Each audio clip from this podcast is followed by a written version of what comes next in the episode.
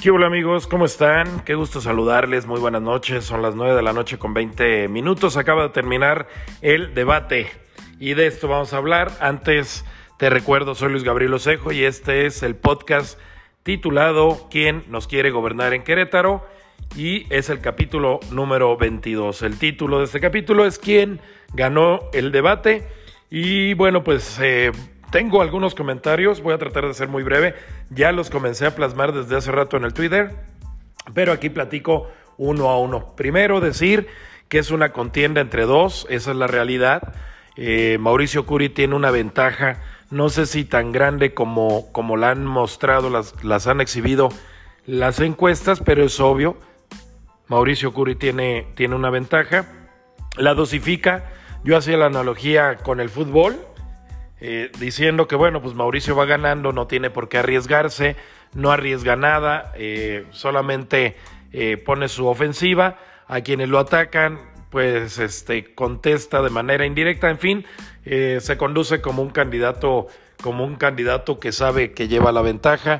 Y por cierto, lo vi un poquito eh, ¿cómo les diré? Un poquito cansado, agotado, seguramente la secuela que le dejó este grave percance que tuvo hace un par de días.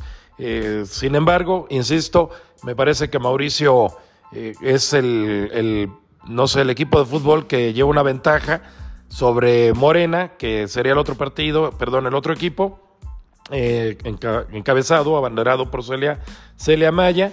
Y quiero comentarles que la participación de Celia Maya Híjole, sí decepcionó, la verdad.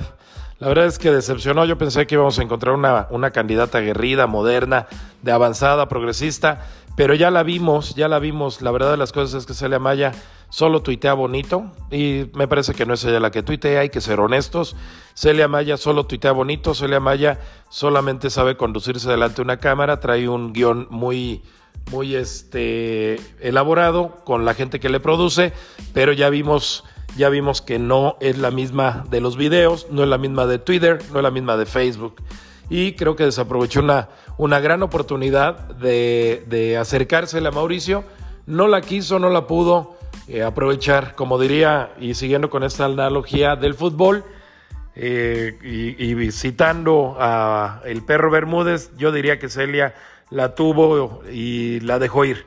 Esa es la realidad. Abigail, Abigail bien, muy acelerada. Me, me parece que, que, estos movimientos que hace frente a la cámara distraen más a la gente de lo que debiera distraer.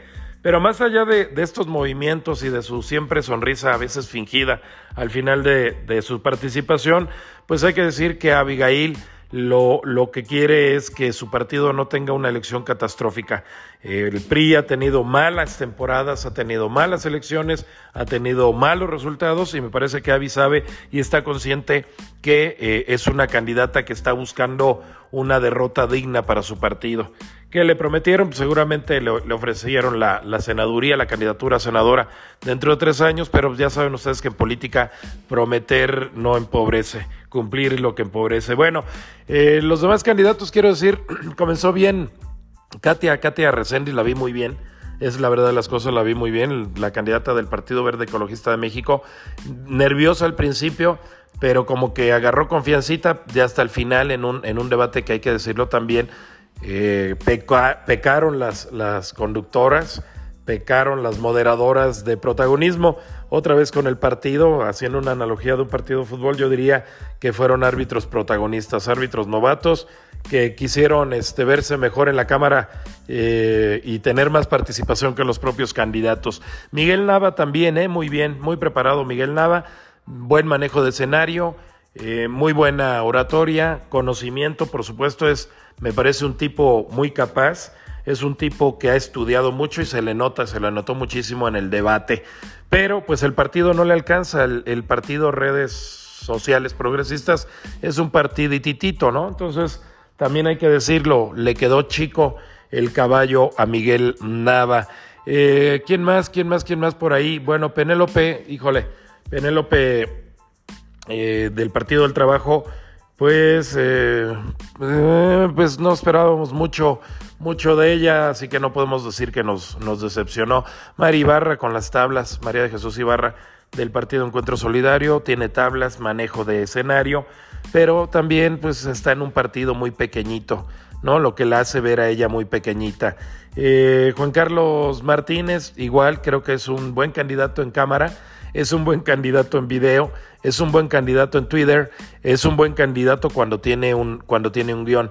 Trató de golpear a, Mauricio Curi, trató de golpear a Mauricio Curi, pero la verdad fueron como golpes al aire y pegados desde muy, muy pequeño espacio. También creo que eh, es un tipo que sigue bien el método de los videos, de los videoclips, de las entrevistas preparadas, etcétera, etcétera, pero pues tampoco está preparado para un debate y me parece que tampoco estaría preparado para, para gobernar. Lo dije hace rato también, por cierto, en esta frase.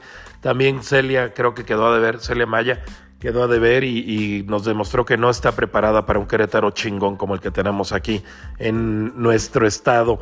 ¿Qué candidata me falta? Bueno, la que realmente me sacó de onda, como dicen los chavos. Yo lo decía cuando estaba chavo, así que está bien. La que me sacó muchísimo de onda fue Raquel Ruiz porque prácticamente vimos para qué fue postulada. Raquel, a Raquel el PRD no la postuló para ser gobernadora, la postuló para ser la golpeadora de Celia. Eh, cuatro de sus cinco intervenciones fueron para golpear a Celia. Entonces creo que el PRD pues este no va a tener más allá del punto ciento de votos totales. Y bueno, pues eh, ¿quién me faltó por ahí? Creo que ya hice el recorrido de todos los candidatos.